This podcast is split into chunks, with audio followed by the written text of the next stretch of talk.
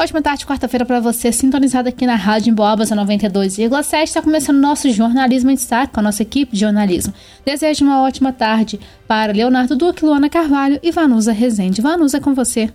Oi, Isabela, boa tarde para você. Uma ótima quarta-feira para todos os amigos ouvintes. Hoje, dia 8 de fevereiro, começando mais um jornalismo em destaque por aqui nas ondas 92,7. E Leonardo Duque já vai começar conversando com a gente porque ele está no Centro Municipal de Educação Infantil Maria de Oliveira Santana da Rocha. É a nova creche no Bonfim que está sendo inaugurada agora. A cerimônia de inauguração marcada para as duas horas. Oi, Leonardo, quais são, as, quais são suas informações? Boa tarde. Olá, Vanus, uma ótima tarde para você, para todo mundo que nos acompanha aqui no nosso Jornalismo em Destaque. Lembrando que esta é uma semana principal aqui, muito de desenvolvimento para a nossa educação municipal. Depois de um longo período de planejamento e muitas obras também, São João del Rei está inaugurando quatro novas creches para o acolhimento de bebês e crianças. Ontem, terça-feira, foram inaugurados o Centro Municipal de Educação Infantil Anésia Maria dos Santos, no Araçá, a creche municipal Professor José Pedro Leite de Carvalho, no Lombão. E hoje acontecem mais duas aberturas do Centro Municipal de Educação Infantil Maria de Oliveira Santana da Rocha, aqui no Bonfim, e daqui a pouquinho, às quatro horas da tarde, da creche municipal Igor Dinali Nascimento, na colônia do Marçal. A abertura desses novos espaços era um desejo antigo da nossa comunidade, porque a única creche municipal que atendia São João del Rei não era capaz de abraçar toda a demanda. Inclusive, pais diziam que para conseguir uma vaga era uma verdadeira competição. Muitos, infelizmente, não eram contemplados e a grande maioria dos pais precisa dessa vaga na creche para poder trabalhar ao longo do dia.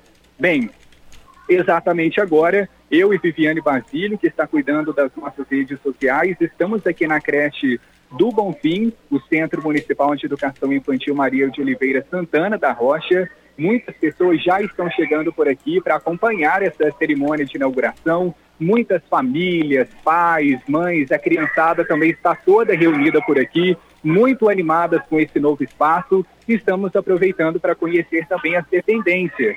Ficou um espaço bastante amplo, colorido pelas cores amarelo, azul, vermelho.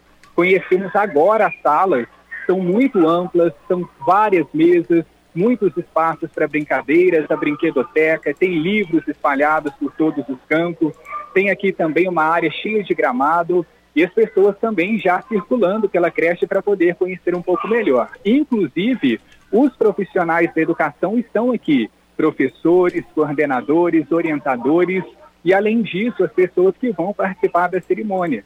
Acompanhamos a chegada de um pastor que daqui a pouquinho vai fazer um momento de oração, a assessoria de imprensa da Prefeitura Municipal, alguns vereadores, autoridades todos aqui reunidos para a abertura de mais uma creche. Essa é a terceira inauguração. Daqui a pouquinho, às quatro horas, acontece direto da colônia do Marçal. Daqui a pouquinho, então, Vanusa, eu retorno junto com vocês para atualizar como que está a movimentação por aqui. Daqui a pouquinho começa a cerimônia. Eles estão aqui nos testes de som. Tá certo, Leonardo. Obrigada pelas suas informações. Sabe que mais informações é só chamar aqui na 92,7. Então, Leonardo acompanhando a inauguração de uma das creches municipais aqui de São João del Rei, são quatro creches, como ele disse. Agora o Centro Municipal de Educação Infantil Maria de Oliveira Santana da Rocha, no Bonfim, sendo inaugurada a partir das 14 horas desta quarta-feira, dia 8 de fevereiro. Luana, a gente segue por aqui nos estúdios da 92,7. Boa tarde para você. Qual é o destaque de hoje? Boa tarde, Manus. A gente vai falar das inscrições das, da oficina de Zines, que vai ser oferecida no sábado, dia 11. As inscrições vão até sexta-feira, dia 10, e os integrantes do coletivo Margem poderão se inscrever gratuitamente. Para não, para não integrantes, o valor da inscrição é de 15 reais, e parte do valor arrecadado vai ajudar a cobrir os custos da participação do coletivo na próxima feira da Boa Zona Cultural. Zine, para quem não sabe, é uma proposta para artistas independentes poderem, através de autopublicação, expandir sua criatividade, conhecer pessoas e, principalmente, dizer o que precisa ser dito através das diversas formas de expressar a arte como forma de resistência. Eles geralmente são de pequenas tiragens, onde se encontram textos e imagens de um ou mais autores, como se fosse uma revistinha com temas diversos. Pode ser usados colagens, ilustrações e textos. A oficina será oferecida pelo coletivo Margem e terá a participação da Laila Zin, mestrando em Teoria Literária e Crítica da Cultura no UFSJ, e será feita online no sábado, dia 11 de fevereiro, às 3h30 da tarde. O link de formulário para inscrição está disponível no Instagram do coletivo, coletivo.margem.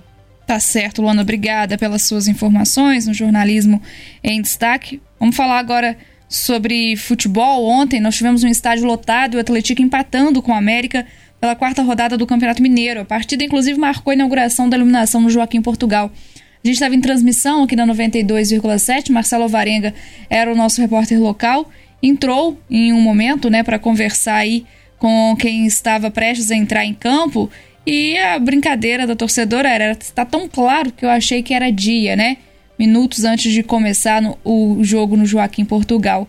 Estádio inaugurou sua iluminação ontem no compromisso contra o América numa partida que foi válida pela quarta rodada do Mineiro. Tivemos 2.293 pagantes na última noite. O estádio estava lotado e o Atlético eliminou de uma vez por todas os problemas com os jogos noturnos. Dentro de campo, o jogo começou muito pegado, as duas equipes buscavam o jogo o tempo todo e aí acabava oscilando em momentos de favoritismo. Às vezes, ora o América, ora o Atlético. E aí, com esse equilíbrio, o gol acabou sendo um detalhe que a gente sabe que futebol é assim, né? Muita chuva durante os minutos iniciais que acabou deixando uma poça de água na entrada da grande área. O zagueiro Baladim recuou para o goleiro Denivis, o arqueiro se atrapalhou com a poça e acabou deixando a bola livre na frente de Wellington Paulista. O atacante não perdoou, né? Abriu o marcador aos 28 minutos do primeiro tempo. Volta do intervalo, algumas mudanças, o Atlético até teve é, melhor em, em campo e essa superioridade acabou aumentando quando o América teve um jogador expulso. O atacante Dadar levou o segundo cartão amarelo na partida por colocar a mão na bola fora da área. Aos 21 minutos, Torrão deixou dele, garantiu o ponto de empate do Atlético após uma cobrança de escanteio e a bola sobrar dentro da área. Com o resultado, o Atlético chegou aos seis pontos em quatro partidas e caiu para a terceira colocação do Grupo A, deixando ser o melhor segundo colocado do torneio. Inclusive, ontem tivemos uma vitória do Pouso Alegre sobre o Cruzeiro, que acabou complicando mais ainda a vida do Atlético. O América lidera o Grupo B com 10, folgado lá na ponta, e na próxima rodada, o Atlético vai enfrentar lá em patrocínio Patrocinense, domingo, às 11 horas da manhã. Já o América recebe o Democrata de Governador Valadares no sábado, a partir das 18 horas. Então a gente vai acompanhar aí ao longo da nossa programação ah, os resultados, né? E também como será o restante da quarta rodada do Campeonato Mineiro. Mais uma noite histórica para o futebol são joanense, né? Com muitas pessoas aí, o público muito grande presente no estádio Joaquim Portugal. 2 horas e 18 minutos, você acompanhando aqui o nosso jornalismo em destaque. A qualquer momento, Leonardo Duque pode voltar para conversar com a gente ao vivo durante a programação também. Isabela, é com você. Um abraço. Obrigada, Manus. Um abraço para você, para Luana e, claro, também um abraço para o Léo, que está lá na sintonia da 92,7 acompanhando essa inauguração.